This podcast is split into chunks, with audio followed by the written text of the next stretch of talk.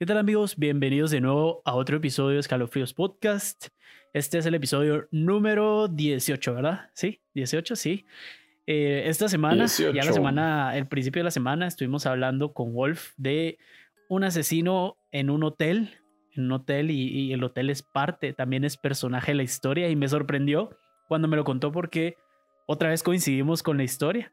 En mi caso, también el hotel es parte, parte importante de la historia y también es en Estados Unidos, que Estados Unidos es principal fuente de este tipo de historias, creo yo, de cualquier manera. Eh, conmigo está Wolf y tenemos de nuevo al invitado especial. Está Carlos con nosotros de Chapín versus Food. ¿Qué onda, Carlos? ¿Cómo estás? Bien, bien, gracias. Aquí alegre de estar otra vez con ustedes, tanto con Canche como con Wolf, ¿verdad? Sí, ustedes los que nos están escuchando no saben, pero Carlos ya estuvo en el episodio pasado, así que vayan a verlo, lo estamos grabando en la misma noche, entonces vayan a escucharlo, que estuvo buenísimo. Y ahora vamos a hablar de un caso extraño, porque hasta la fecha todavía hay muchas teorías que tratan de descifrar qué fue lo que pasó en realidad. Y este es el caso de Elisa Lam.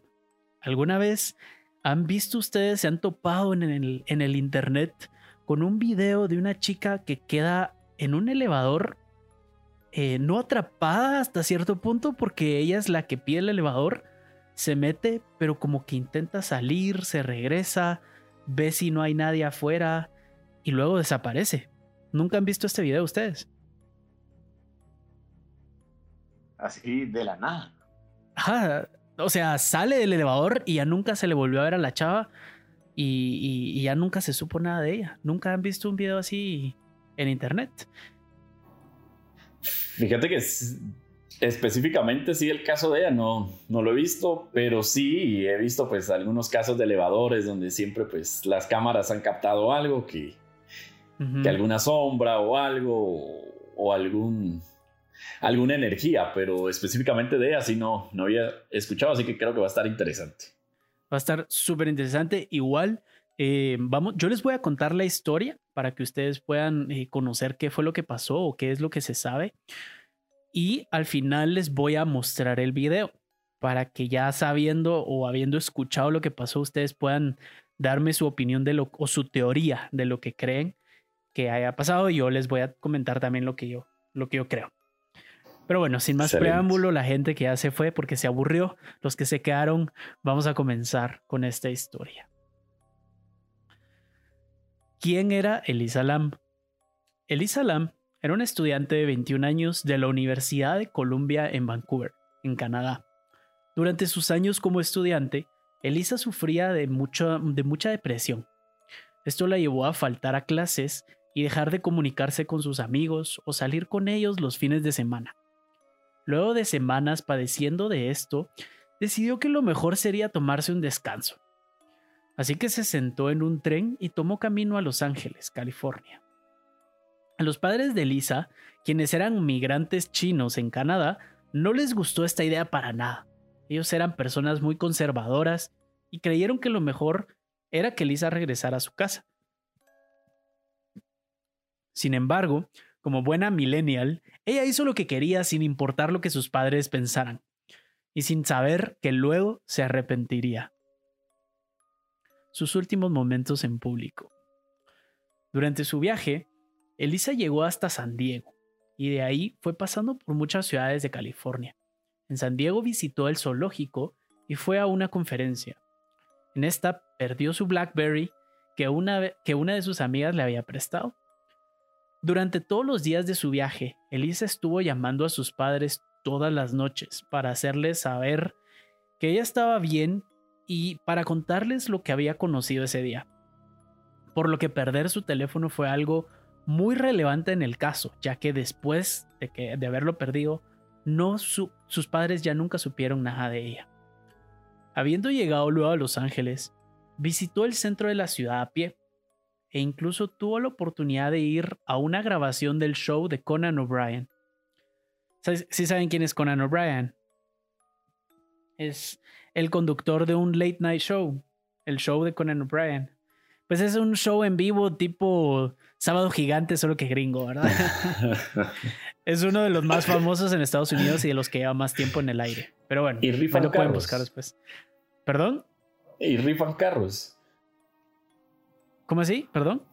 Y si rifan carros como, como Sábado Gigante. ah, cabal, no, no, no, ese no es, no es así. no es así. La tarde, la tarde del 31 de enero, Elisa caminó a una pequeña librería en la esquina de la cuadra en donde se encontraba su hotel. En esta compró un par de libros y unos discos de vinilo. Esto los llevaría como recuerdos o souvenirs a sus padres. Katy Orphan, la manager de la librería, luego recordaría a Elisa como una persona abierta y entusiasta, que fue muy amigable y agradable con ella cuando llegó a su tienda a comprar. Al salir de ahí, Elisa se dirigía a donde estaba, a donde estaba hospedada, el famoso hotel Hotel Cecil del centro de Los Ángeles. Pues los pocos segundos en los que se le vio entrar, pasar por el lobby y llegar al elevador fueron los últimos segundos en los que se supo de ella, los últimos momentos en, que, en el que alguien la vio viva. El video. El 13 de febrero, la policía de Los Ángeles publicaría un video en el que se ven las últimas imágenes de Lisa Lam.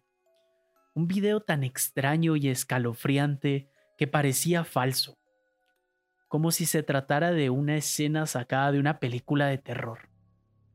El video dura 3 minutos y 59 segundos, y en él solo podemos ver a Elisa Lam metida en uno de los ascensores del hotel, alrededor de la medianoche del 31 de enero. Elisa lleva puesto un suéter rojo y un short negro.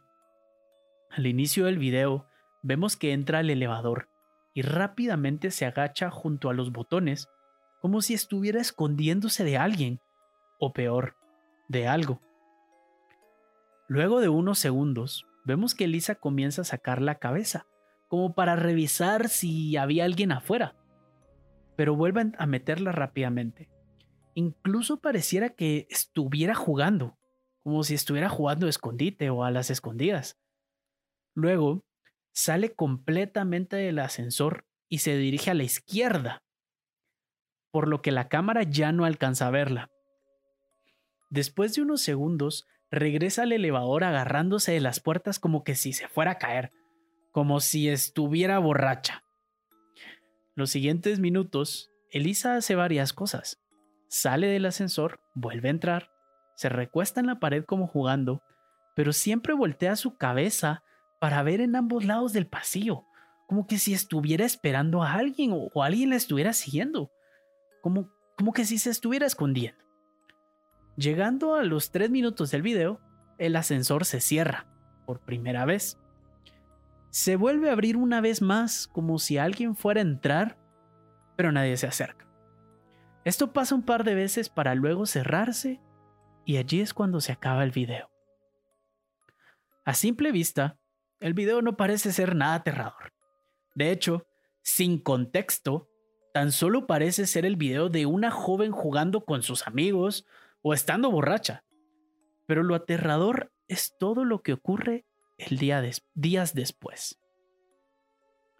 Una semana después, el 6 de febrero, detectives del Departamento de la Policía de Los Ángeles llevarían a cabo una conferencia de prensa.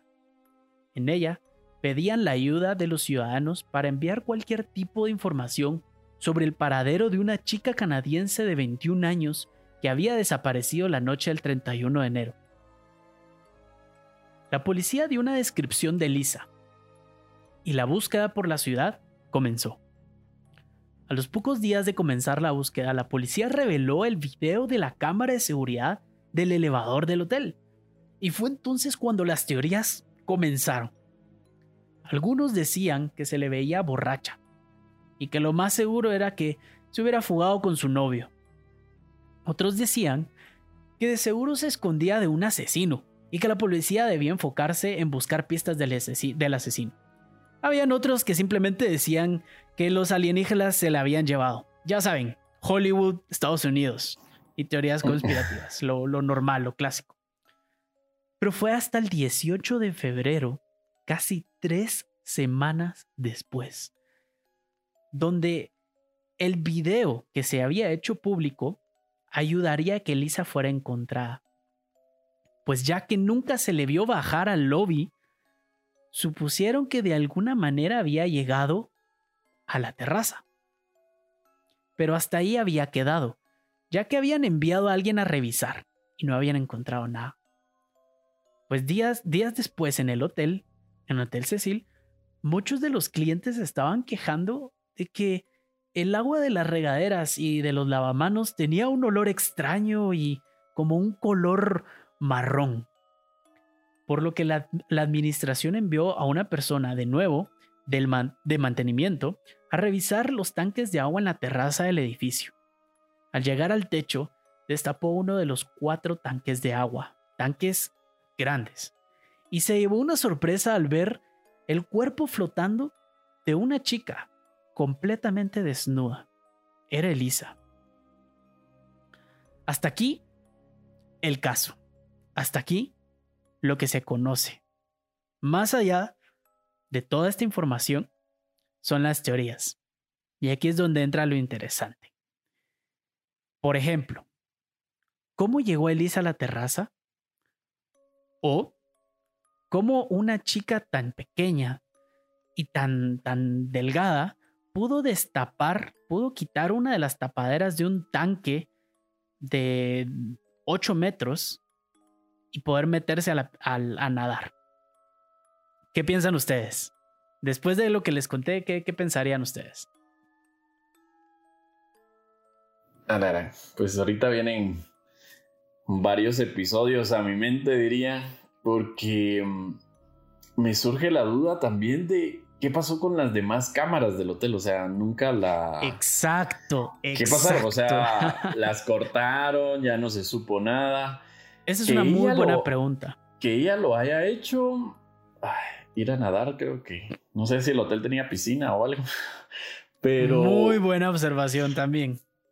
Y lo otro es. No sé si los dictámenes forenses eh, hayan dicho que haya sido violada o algo por la descripción de que apareció sin ropa. Pero la ropa en dónde está. La ropa, ah bueno, la ropa apareció afuera en la terraza. Digamos, toda su ropa estaba tirada ahí. Toda su ropa estaba tirada ahí, no tenían manchas de sangre ni nada. Y el cuerpo, al momento de que ya está en el agua y permaneció tres semanas en el agua, eh, pues yo supongo, no soy forense, pero supongo yo que cualquier prueba de, de, violación o algo así, creo que ya hubiera desaparecido, ¿no? Sí, podría ser.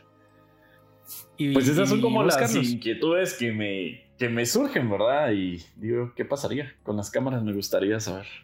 Pero vamos a escuchar a Carlos a ver qué. Sí, tal vez mi, mi teoría sería de que fue alguien de seguridad que tenía acceso a las cámaras y las editó. O sea, hizo un zoom ahí donde lo único que se mira es cuando ella se desaparece, pero de ahí es, son grabaciones pasadas. Sí, de hecho, eh, los dos mencionan puntos interesantes, preguntas, porque yo hice una serie de, de, preguntas que, que, no se mencionan en la historia y no existen los datos. Por ejemplo, la primera era el elevador. El elevador se, se mantiene abierto durante todo el tiempo en el que ella está dentro y ella nunca apacha el botón del elevador para que, se, para que las, sigan abiertas las puertas. No se ve que ella apache el botón. Se ve que ella apacha el botón para que cierren las puertas, pero estas no se cierran. Y por casi 3, 4 minutos, el elevador no se cierra solito. Eso es lo que me parece raro. Y en el momento en el que ella ya se va, se cierra el elevador. Y, se vuelve a abrir, se vuelve a cerrar. O sea, eso me parece raro. Lo segundo, las cámaras. ¿Por qué solo está este video? Normalmente, si hay cámara en el, en el elevador, hay cámara en el pasillo. En el pasillo, en el pasillo de los cuartos debería haber cámara, en la puerta de la terraza debería haber cámara, en la terraza debería haber cámara. O sea, y aquí es donde entra otro, otro dato interesante y es que el video de las cámaras lo reveló el hotel una semana después de que hubieran encontrado el cuerpo. Y el video está cortado. si vemos el, el, código de tiempo en el video, hay un momento en el que se detiene y se cambia más adelante. Entonces el video dura cuatro minutos, pero en realidad hay más tiempo ahí, como que si alguien hubiera cortado un pedazo del video. Y no se hizo énfasis en esto, en el caso. Nadie de la policía fue a exigir el video al hotel, a decir, miren, aquí obviamente está cortado el video. Simplemente se quedó así. Nadie sabía, nadie supo nada.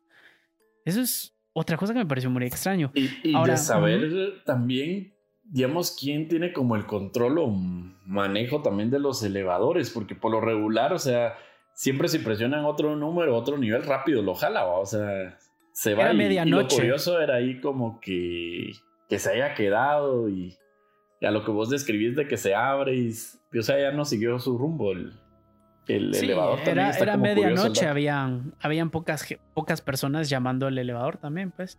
Pero, pero sí, mira, a mí me parece muy extraño que ella haya logrado abrir la, la tapa de uno de estos tanques. Yo les voy a enseñar una, una imagen de los tanques, pero me parece muy extraño. Eh, lo que sí es que, y aquí entro con mi teoría, yo lo que pienso o bueno, antes de entrar con mi teoría, quería darles unos datos interesantes del, del hotel, ya que este hotel, pues llama la atención porque tiene una historia peculiar que tiene relación con otro episodio que hicimos en el podcast. Y es que el Hotel Cecil ha sido sede de tres suicidios.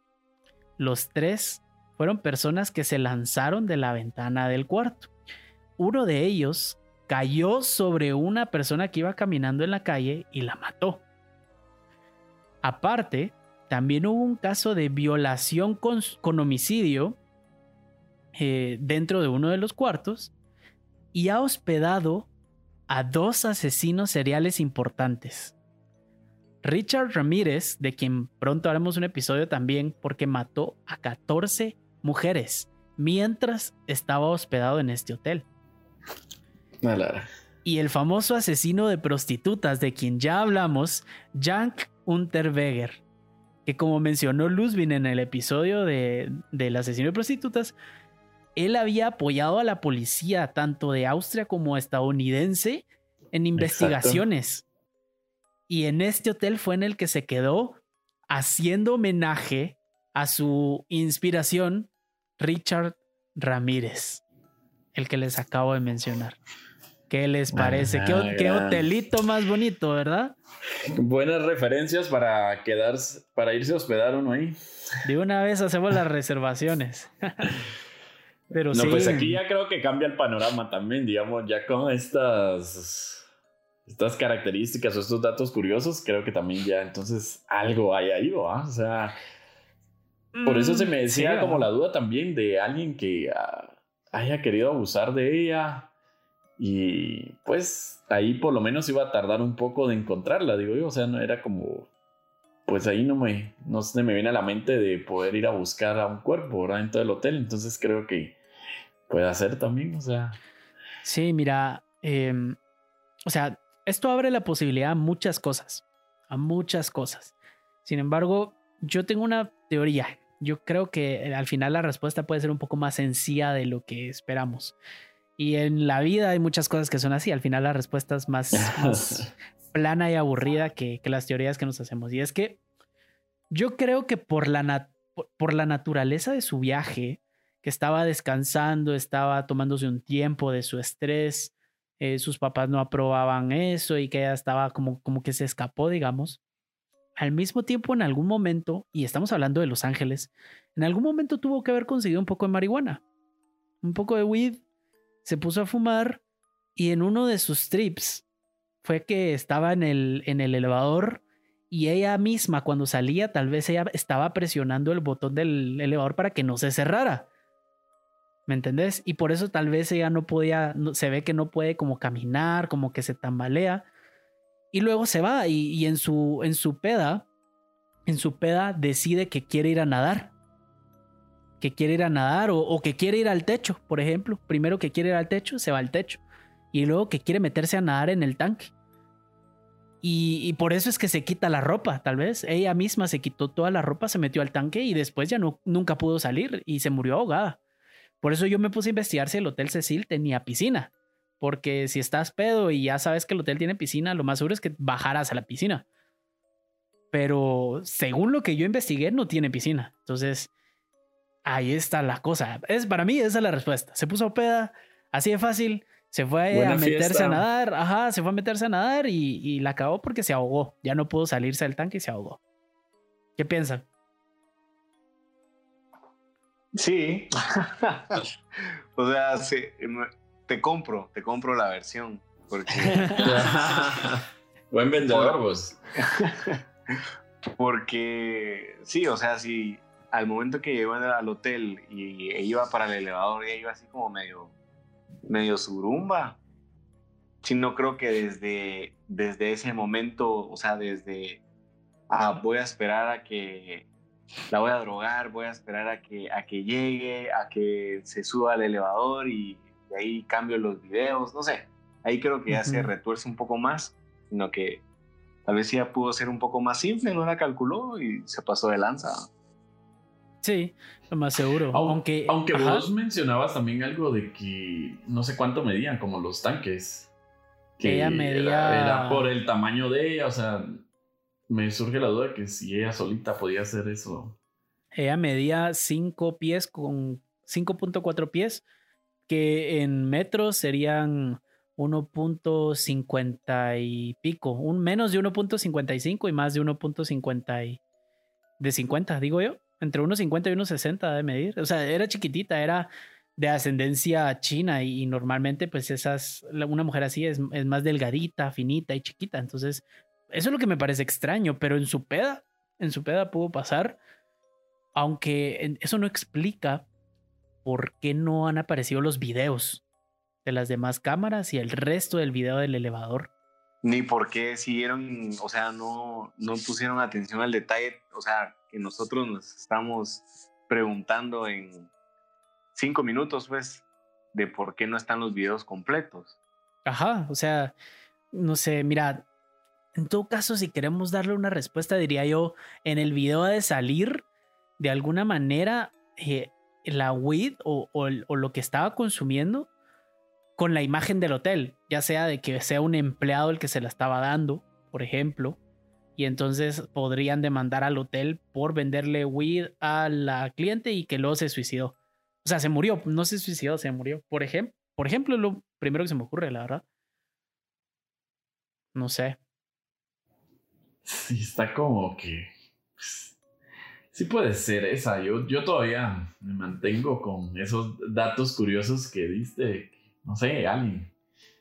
Porque, pues en el video, por lo que describís vos, que sale y vuelve a entrar, o sea, también no sé si alguien la iba persiguiendo y pues después de la nada desaparece. Entonces, porque, o sea, si alguien te viene persiguiendo, lo que querés es irte rápido y y pues cerras rápido los botones ahí para el elevador. Pero si alguien tiene como el control y está presionando, salís como a ver y pues no sé. O, Pero ¿qué pasa si tú, si vos crees que alguien te está siguiendo? Puede ser que no se pudo haber metido weed, se puede haber metido otras cosas y estaba viendo alucinaciones también. O sea, estamos hablando de Los Ángeles, pues, o sea, no sé, y en un viaje de encontrarse a sí misma. Eh, esos viajes son, son sinónimo de, ese tipo de experiencias. Entonces, pero bueno, cualquier, de, cualquier manera, nosotros vamos a estar poniendo el video en nuestra página de Instagram para que lo puedan ver por partes porque dura cuatro minutos. Eh, igual lo pueden encontrar en YouTube. Solo pongan Elisa Lam video original, dura cuatro minutos y eh, lo van a poder ver. También voy a subir una foto a la página sobre una foto de los tanques para que vean el tamaño de uno de esos tanques y me digan si realmente fue ella la que lo abrió. Eh, ya saben, arroba escalofríos podcast en Instagram. Carlos, tus redes. En YouTube me pueden encontrar como Chapín versus Food. Igual en Instagram, en Facebook, ahí estamos haciendo retos de comidas monstruosas, gigantes. Buenísimo, ya pronto haremos un episodio comiendo en el cementerio, como habíamos dicho, para unir los dos temas, ¿verdad? Claro. Sí, sí. Así que gracias por aceptar la invitación, Carlos. Y no, hombre, gracias a ustedes. A todos los que nos siguen mandando ahí sus notas de voz con sus anécdotas, con casos escalofriantes, creo que pues sigan contactándonos y esa interacción es muy importante. Y como mencionamos, pues hemos tenido también ya casos de otros países, entonces creo que pues es de seguir contando todas esas historias y pues sacar la mejor teoría, ¿verdad? Porque a muchos tal vez no les han pasado estas o, muchos se, han identificado, porque también nos han escrito que se han identificado o han pasado con actividades paranormal similares. Sí, de nuevo recordar que ya tenemos la página en Facebook, Escalofríos Podcast. Eh, ya, ya sea que por ahí nos manden también, eh, nos escriban sus historias o nos quieran mandar una nota de voz con su historia para que salga al final de cada episodio en los podcasts. Y con esto nos despedimos. Ya saben que dentro de dos semanas más o menos vamos a estar haciendo un episodio especial sobre viajes astrales y parálisis del sueño para que nos empiecen a enviar sus anécdotas y sus historias sobre esto. Entonces, yo soy Canche, conmigo siempre está Wolf y de invitado especial Chapín versus Food. Carlos, muchas gracias. Nos vemos a la próxima. Chao.